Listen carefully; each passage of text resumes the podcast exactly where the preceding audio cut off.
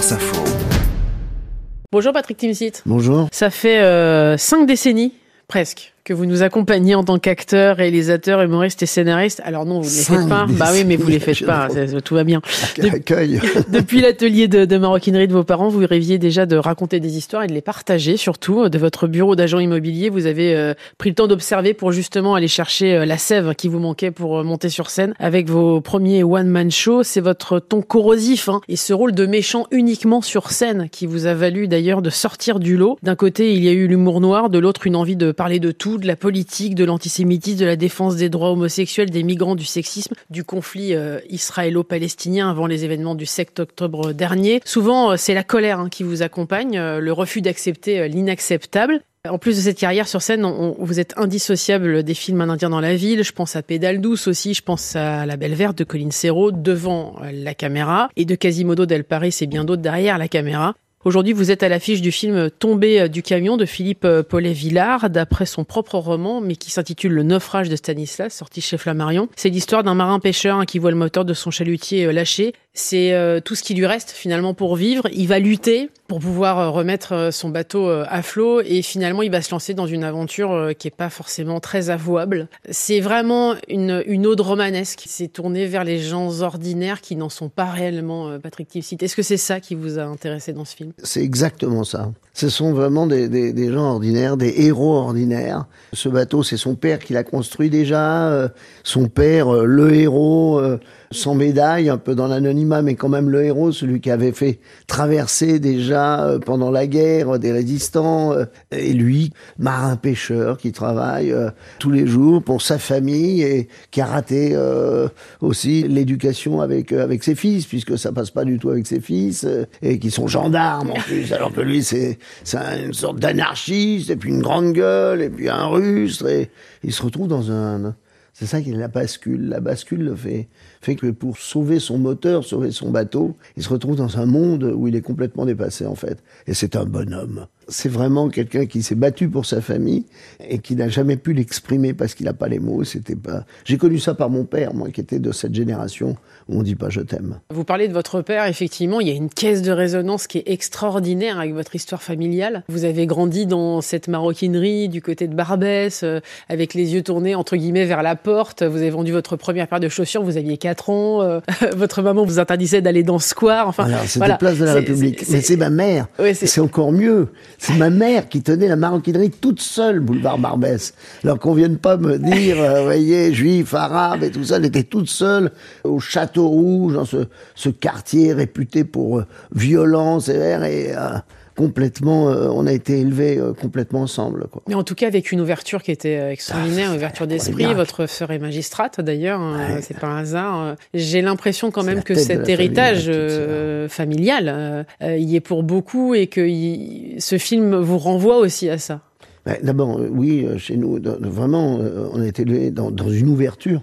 Quand je vous dis, chez, ma mère, c'était la cour des miracles. Hein. Moi, j'ai connu mon, mon premier transgenre, j'avais 10 ans. C'est ma mère qui me l'a présenté. N'aie pas peur, mon chéri, cet homme est une femme. Et c'était un Halles qui était en pleine transformation médicale. Hein. Il disait, je ne suis pas homosexuel, je suis un cas médical, je suis XXY. Et vous avez 10 ans et, et, ça était toujours comme ça avec ma mère. Et oui, ça résonne, oui, ces gens-là résonnent.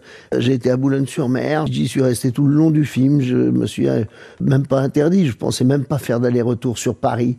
J'avais envie de, de, travailler finalement ce personnage avec ces, ces gens, ces boulonnais qui sont au quotidien de cette crise des marins-pêcheurs, qui sont au quotidien de, de, tout ce qui peut se trafiquer entre un port et une ville. C'est la même ville, ça s'appelle Boulogne-sur-Mer, mais c'est deux univers complètement différents et des univers complètement différents. Le trafic, euh, il touche aussi le trafic humain, hein. c'est comme Jusqu'au ça évidemment. Trafic humain, voilà. absolument. Votre père a dû quitter euh, Alger euh, parce qu'une bombe a, a, sauté pas très loin de vous. Ouais, ils ont fait sauter la caserne d'en face et j'étais soufflé moi et, et mon père a dit à ma mère on a une heure, t'as une heure pour faire les bagages, on part. Donc c'est vraiment aussi là-dessus que ça vous parle, ça vous renvoie aussi encore une fois à votre propre histoire et c'est un regard finalement de tolérance, d'indulgence, de se poser davantage la question de pourquoi les gens partent de chez eux. C'est incroyable. J'ai réalisé ce qui m'était arrivé au conflit ukrainien. C'est quand j'ai vu ces gens-là, j'ai dit, ah, mais, mais c'est ça en fait, c'est ce qui m'est arrivé. C'est comme ça que mon père est, parti, c'est comme ça qu'on est tous partis, c'est comme ça qu'on a cherché quelle ville, dans quelle ville du monde s'installer. On a failli s'arrêter à Marseille, euh, comme tout bon vieux pied noir. Et puis ma mère avait de la famille euh, à Paris, et c'est elle, c'est elle qui a gagné. Et on a été élevés comme ça dans dans cette. Euh, on a dit l'ouverture, mais mais aussi une, une curiosité. On n'était pas chez nous, il fallait se faire discret et toutes ces choses qui font que qui révoltent mon personnage, quoi. Et c'est pour ça que ça, ça nourrit bien sûr. et cette femme cette femme qui est Valérie euh, euh, Bonneton. et qui est donc Françoise dans le rôle de Françoise et qui, qui est cette femme qui tient la baraque quoi. Et moi ça j'ai connu ça. Moi que ce soit ma mère, ma sœur, vous l'avez dit, c'est ma petite sœur, hein, elle est présidente de tribunal, mais c'est ma petite sœur qui a été pour le mariage pour tous. Elle a travaillé avec plusieurs ministères et tout ça, on en est très fiers.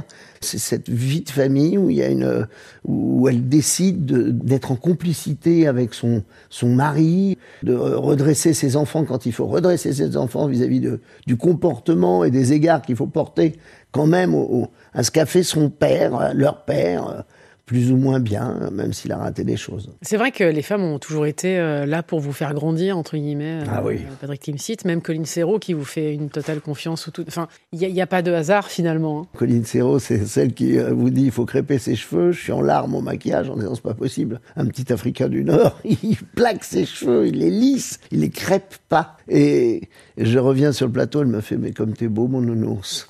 Et elle me prend dans ses bras et puis je me mais oui, on, est beau dans les yeux de l'autre, on est laid et on est monstrueux dans les yeux de l'autre aussi. Et voilà, c'est toute cette rage certainement, peut-être aussi, qui anime euh, Stanislas, euh, donc le personnage, ce marin pêcheur, qui finalement, il n'y a pas de. en plus, c'est pas pathos, parce que pour lui, c'est une charge de plus. Il va se retrouver avec ce gamin, on peut le dire, parce qu'en fait, on, on, traverse le social. On, on s'arrête pas comme ça d'une façon, euh, c'est pas sur les migrants, mais il y a un migrant parce qu'on est à notre époque et parce qu'ils sont là, quoi. Faut ouvrir les yeux, quoi. Le théâtre euh, a été euh, votre point d'ancrage, Patrick Timsit, ce qui vous a donné euh, finalement l'envie de d'évacuer vos émotions et vos sentiments. Ça a été dur hein, au début, hein. effectivement, quand on a un papa taiseux qui n'évoque pas ses sentiments. J'imagine que c'est difficile en tant que fils. Oui, on a été fâchés on ose le dire parce qu'on est réconciliés. Et ça, s'il y a un message à passer, c'est bien de se réconcilier avec ses parents avant qu'il soit trop tard et qu'on ne les voit plus. Mais on a été très fâchés parce qu'il avait peur. C'est quand j'ai compris que c'était juste la peur, c'est pas pas plus que ça. C'est violent, ça s'exprime d'une façon euh, parfois euh, il mâche pas ses mots et ni ses gestes, mais c'était juste la peur. Et quand on comprend ça, et quand on comprend qu'il s'en veut, euh, évidemment. Donc euh, la, colère, euh, c'était la motivation des, sujets qui étaient sur scène, parce que étant élevé comme ça, avec ce, cette nourriture, hein, tout ce qui m'a imprégné, mais le rendez-vous, c'était faire rire, quoi. Et là, je vous garantis, j'ai arrêté en décembre le one-man show. C'était ma question. Comment on fait pour vivre sans la scène Vous qui êtes né sur scène, vous qui, qui avez grandi on, sur scène. On consulte des médecins. Je vous jure. Mais, mais, vraiment, réellement, on affole tout le monde, on affole son entourage, on affole. Puis on n'a rien, rien, rien, ils trouvent rien. Mais moi, je sais ce que j'ai j'ai le manque de scène, quoi, certainement. Je vais être au théâtre en septembre euh, avec François-Xavier de Maison, euh, Michel Jonas dans une pièce de Samuel Belchetrit. C'est pas pour faire de la promo, mais à, Edouard VII, qui est quand même un très beau théâtre. Mais le, je me suis mis à être mal. Genre, c'est dingue, ça se rapprochait, et j'étais de mieux en mieux sur scène.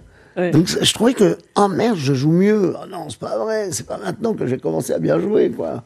Il faut arrêter. Et c'est étonnant d'ailleurs, parce qu'on s'est vu à ce moment-là et vous étiez euh, arc-bouté à me dire non, c'est bon, ça va bien se passer. Mais ça va bien, ça s'est super bien passé. Les gens ne sortaient plus. C'est simple, à Bordeaux, et on allumait la salle. Les gens ne sortaient pas. Ils attendaient, ils attendaient, ils me gueulaient dessus, ils m'insultaient. Donc ça pouvait pas se passer mieux puisque ça se passait dans l'arrachement. C'est vraiment le, la séparation encore amoureux c'est un train qui s'éloigne, a un, des deux qui reste sur le quai. Quoi. Il y a eu un déclic, on l'a vu à travers le film réalisé par euh, Michel Larocque, euh, où on vous voit apparaître, c'est un film qui avait été tourné pendant le confinement, et on a vu un autre Patrick Timsit euh, à l'image, plus apaisé, qui avait plus finalement, on avait le sentiment, en tout cas ce sentiment d'aller chercher une légitimité. Alors ça fait partie d'un des films, sans vouloir mettre tout à égalité, il y a des films que je, oui, qui m'ont marqué plus que d'autres, et ça on n'a pas à en parler, mais ça fait partie de ces femmes femme réalisatrice, mais comme Valérie Lemercier aussi, qui me disait dans Marie-Francine, faut pas jouer, faut, faut être comme là, comme on s'est vu une première fois, comme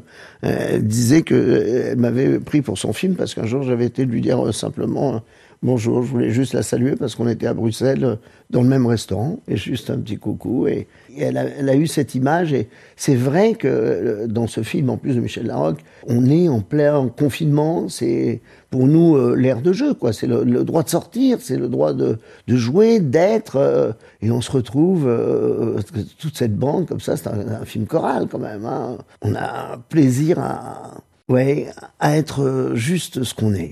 À partager. En tout cas, c'est une vraie bande Vous avez raison, copains. à ne pas, à ne pas, euh, à ne pas jouer, à pas chercher. Euh.